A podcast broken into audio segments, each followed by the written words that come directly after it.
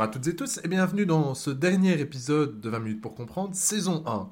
Je suis Vincent Gabriel. Je suis Simon Desplanques. Et nous sommes ici réunis aujourd'hui pour vous annoncer donc le lancement de la seconde saison de 20 minutes pour comprendre. Deuxième, pas seconde, sinon ça voudrait dire qu'il n'y en aurait pas de trois. On ne sait jamais, on ne sait jamais.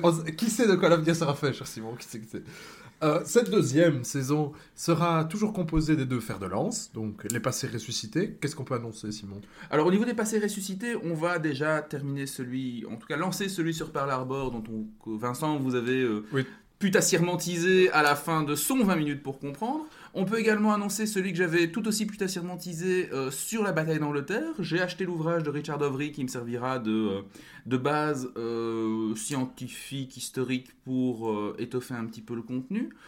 actuellement, je suis en train également de réfléchir à un épisode sur la mue du Parti républicain, comment est-on passé du parti de Lincoln au parti des pontes euh, des milieux d'affaires, etc. Que j'essaie, que hashtag Donald Trump. Hashtag Donald Trump, mais bien avant déjà, hein, le parti des hommes d'affaires.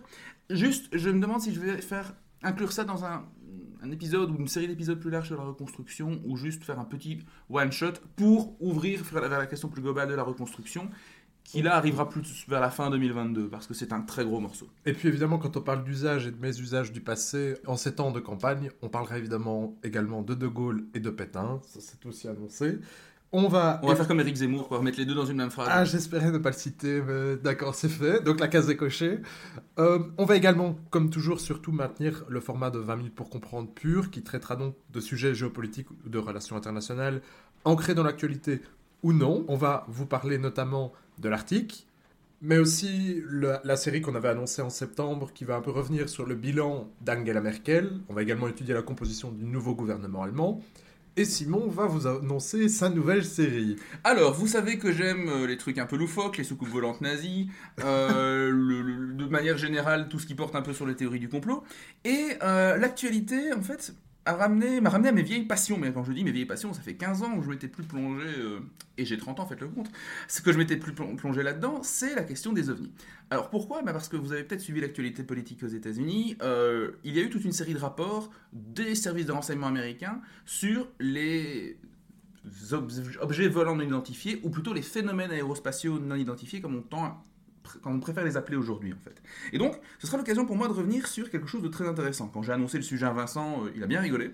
Et, je et, toujours, il rigole euh, toujours. Hein. Mais en fait, ce sera l'occasion de revenir sur pourquoi est-ce que les phénomènes aérospatiaux identifiés sont à ce point associés à l'idée de gens un peu loufoques et à l'idée de vie extraterrestre. Parce qu'en réalité, on va le voir dans cet épisode-là, bah, c'est pas du tout synonyme.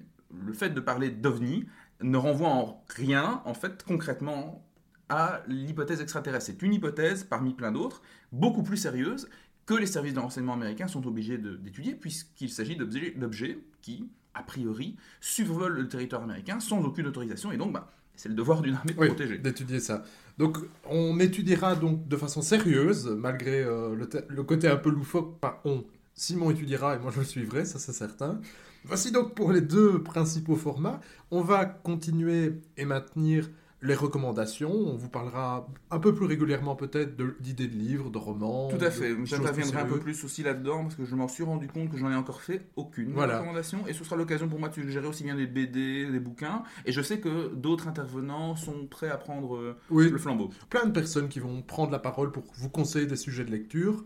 Un autre, dans un autre format, on va aussi avoir une série pour cette saison qui va étudier la musique, ce qu'elle dit et comment est-ce qu'elle peut éventuellement influer les relations internationales.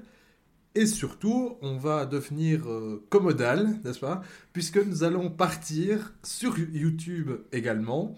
Ce sera l'occasion pour vous de propager la bonne parole en partageant les épisodes en format YouTube. Donc vous verrez pas nos jolies têtes. Pas encore. Pas encore. C'est un projet, mais ça on fait pas de promesses dessus.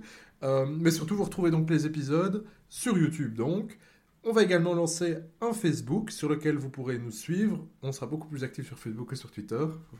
Alors moi je propose, euh, tant qu'on passe dans le commodal, on passe aussi dans le commodal putaclic. Et donc je propose que quand on arrive à 1000 abonnés YouTube, on montre nos trognes à l'occasion d'un épisode un peu spécial euh, qui, marquera un cap symbolique passé dans le YouTube Game. Voilà, on l'objectif est évidemment d'y arriver pendant la saison 2, de 20 minutes pour comprendre. On, est, on compte sur vous. Et surtout, l'objectif de ces plateformes, c'est vraiment que vous puissiez suggérer vos idées de sujets, tant de 20 minutes pour comprendre, que de recommandations, que de passer ressuscité, pour qu'on puisse nous aussi avoir des idées. On a pas mal d'idées. euh, Et elles mettent du temps à être réalisées. C'est ça en fait. Vous, vous voyez, on a déjà annoncé plusieurs épisodes, mais il faut le temps, nous travaillons tous les deux, donc il faut le temps de prendre le temps de se renseigner sur ces différents sujets. pour faire ça bien. Et pour, même quand on invite un intervenant, quand on ne les fait pas nous-mêmes, il faut quand même avoir un minimum de préparation pour ne pas, euh, pour, garder en fait un propos cohérent et d'avoir vraiment un propos clair et didactique. On ne s'improvise pas euh, un, un intervieweur ainsi en fait. Il faut à minima euh, lire. On Oui. peut le dire, la notice Wikipédia, minimum, Ouais, ça, pour voir vrai. où on va, c'est le minimum du minimum. Et Et, de préférence, un ou deux ouvrages de référence, même de manière transversale, ou un ou deux articles. scientifique, pas de la vulgarisation, donc euh, bah, c'est un chouette travail, mais c'est donc du travail. Vous aurez donc l'occasion de nous dire ce dont vous souhaitez parler, et vous l'aurez compris, donc cette aventure, on continuera de la réaliser, Simon et moi, avec parfois d'autres intervenants, d'autres présentateurs, mais on garde donc ce format qui a été le la résultante de l'évolution de la saison 1. Tout à fait. Alors en- déjà encore merci Vincent de m'avoir euh, accepté à bord. Et vous remarquerez que maintenant, en saison 2 oblige, nous nous tutoyons. Voilà. Donc euh, nous avons passé là aussi un cap dans nos vies professionnelles Voilà. euh, qui nous permet de passer au tutoiement. Et ce ne sera pas le seul changement cosmétique puisque nous sommes en train de réfléchir à changer le générique de place dans les, entre guillemets, dans les annonces des podcasts. Mais c'est encore en gestation. Voilà, donc les effets spéciaux seront sans cesse repoussés dans cette saison 2 de 20 minutes pour comprendre. Et d'ailleurs, au moment où vous écouterez cet épisode, la page Facebook du podcast aura déjà été créée. Vous pourrez donc aller lâcher un petit like pour nous y retrouver. Il nous reste à présent à vous souhaiter une excellente année, chers auditeurs, et à vous remercier pour le temps que vous passez à nous écouter. À bientôt!